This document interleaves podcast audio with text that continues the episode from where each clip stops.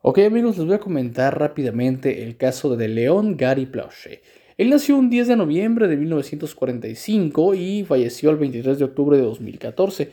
Fue considerado un justiciero y héroe popular estadounidense conocido por matar públicamente a Jeff Dowsett, quien había secuestrado, violentado y abusado de su hijo preadolescente Jody Plauché. El asesinato ocurrió el viernes 16 de marzo de 1984 y fue capturado en cámara por un equipo de noticias local. Por el tiroteo fatal, Plochet recibió una sentencia suspendida de 7 años con libertad condicional de 5 años y 300 horas de servicio comunitario. No recibió tiempo en prisión.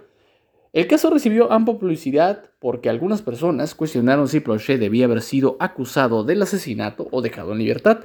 Plochet sostuvo que tenía razón y que cualquier persona en su posición similar habría tomado la misma acción. ¿Qué pasó? Gary Plochet vivía en Banton Rouge, Luisiana, estaba separado de su esposa June en el momento del tiroteo. Durante 1983 y 1984, su hijo de 11 años, Jody Plauché, estaba tomando clases de karate con un instructor, Jeff Dowsett, de 25 años, quien había estado abusando del niño durante al menos un año. En febrero de 1984, Dowsett secuestró a Jody y lo llevó a un motel de Anaheim, California, donde agredió y abusó de él. La policía buscó a Jody en todo el país y finalmente lo encontraron después de que Dowsett permitió que el niño hiciera una llamada por cobrar a su madre desde el motel. La policía de California allanó el motel y arrestó a Dowsett sin incidentes. El 1 de marzo de 1984, Jody fue devuelto a su familia en Louisiana, pero Gary, en ese momento tenía 38 años. Escuchó informes de que Dowsett había agredido sexualmente a su hijo. En una entrevista con un equipo de televisión de noticias, Gary declaró que sintió una sensación de impotencia al escuchar estos informes, bebió alcohol para controlar sus penas. El 16 de marzo de 1984, Dowsett fue trasladado en avión a Luisiana para ser juzgado. Dowsett llegó al aeropuerto metropolitano de Banton Rouge, también conocido como Ryan Field, y los agentes de policía lo llevaron esposado por el aeropuerto alrededor de las 9.30 pm, donde Plauché esperaba a Dosset con una pistola. Un empleado de la filial local ABC, WBRS-TV, le dijo a Plauché cuando llegaría Dosset al aeropuerto. Un equipo de noticias de la WBRZ estaba esperando a Dowsett y había instalado sus cámaras para registrar su llegada. Frente al equipo de noticias había un, banco de teléfonos públicos, donde Plochet esperaba mientras hablaba con su mejor amigo por teléfono. Llevaba una gorra de béisbol y unas gafas de sol, para que nadie lo reconociera. Mientras escoltaban a Dowsett por el aeropuerto, los policías se cruzaron con el equipo de noticias que estaba grabando la escena.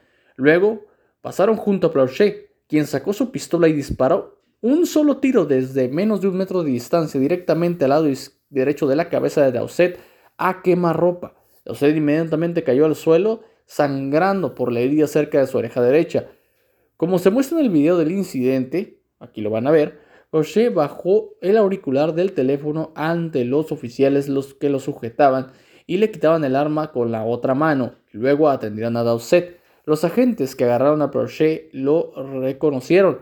Lo mantuvieron inmovilizado contra el banco de teléfonos, preguntándole Gary, ¿por qué? ¿Por qué, Gary? Todo el incidente fue capturado por la cinta de video ENG. Dowsett entró en coma y murió a causa de la herida de bala al día siguiente.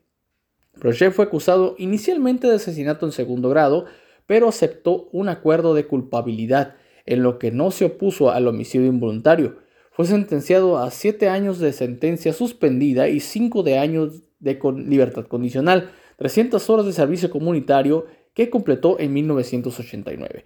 Los informes psicológicos ayudaron al caso de Plauché luego de que se supiera de que Dowsett había abusado de Jody meses antes del secuestro.